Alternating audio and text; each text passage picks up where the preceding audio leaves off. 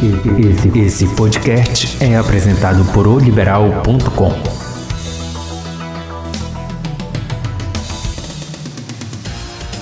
Senhoras e senhores, vamos lá para essa quinta-feira amarga para os bicolores depois da desclassificação de ontem na Copa do Brasil.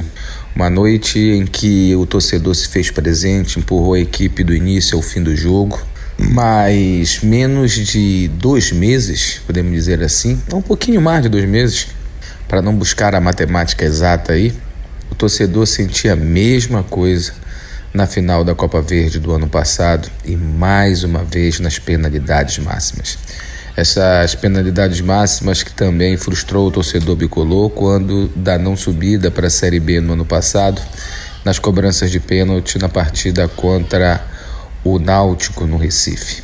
E olha, a história ela meio que se repete no que diz respeito à arbitragem, né? Se comparado aquele jogo com o Náutico com o de ontem na Curuzu, não responsabilizando totalmente a arbitragem, mas colaborou muito o árbitro do jogo, desmarcando um gol legal do Paysandu que abriria o placar e podia fechar a casinha, como o Paysandu tem feito no Campeonato Paraense, e no próprio pênalti marcado contra o Paysandu ontem, que foi uma excrescência, verdade é essa, né?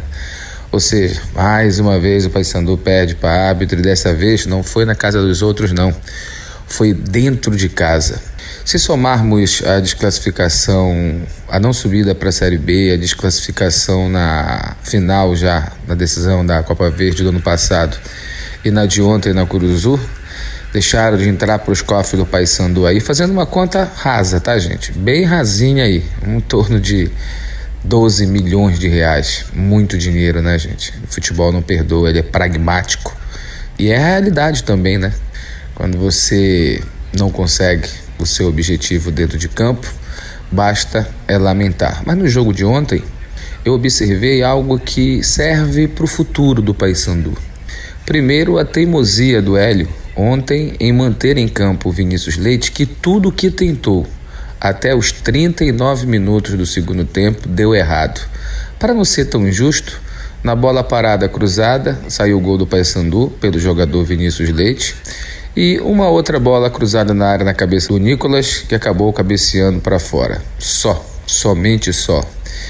E mais, um Paysandu que não faltou entrega. Não, não, não faltou coração, foi para cima.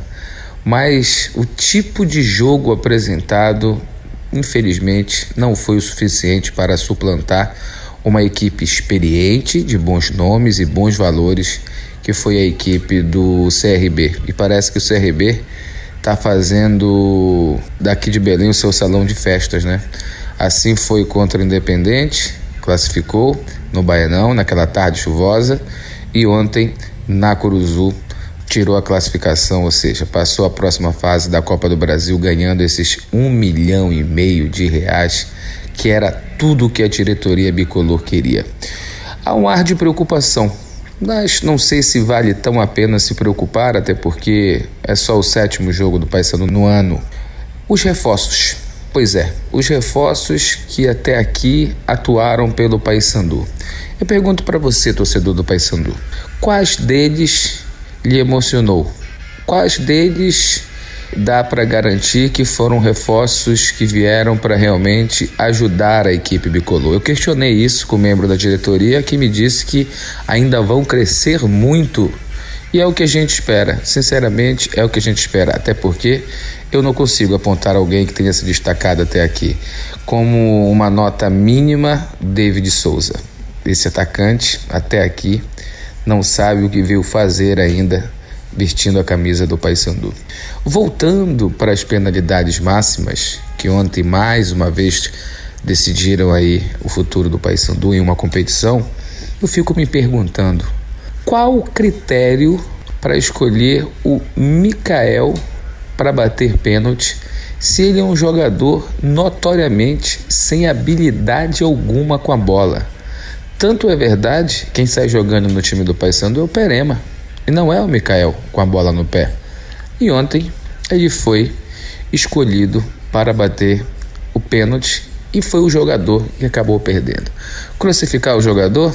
Jamais. Até porque, depois do que o Kaique Oliveira fez ano passado na Copa Verde, renovou seu contrato, permaneceu no Paysandu, não dá para pegar o capitão do Paysandu e jogar fora. Triste, lamentável. E mais lamentável ainda, se formos analisar, é de chamar o Paysandu do ano passado e do início desse ano como o time do quase. Porque o Paysandu era a melhor equipe do Campeonato Paraense e quase foi campeão se não tivesse aquele tropeço contra o Independente lá em Tucuruí. O Paysandu quase subiu para a Série B do Campeonato Brasileiro se não fosse o erro do Voaden e perderam nos pênaltis para o Náutico. Paysandu em 2018 ele quase ganhou a Copa Verde se não tivesse tomado o gol no finalzinho e depois perdido nos pênaltis. E o Paysandu esse ano quase passou para a terceira fase da Copa do Brasil se não tivesse perdido o pênalti ontem. Triste, lamentável. Vamos lá, vamos seguir. Cabeça erguida, porque o Paysandu não se limita a apenas um ano e alguns meses. Tem muita coisa para se viver ainda nesse ano. Abraço a todos.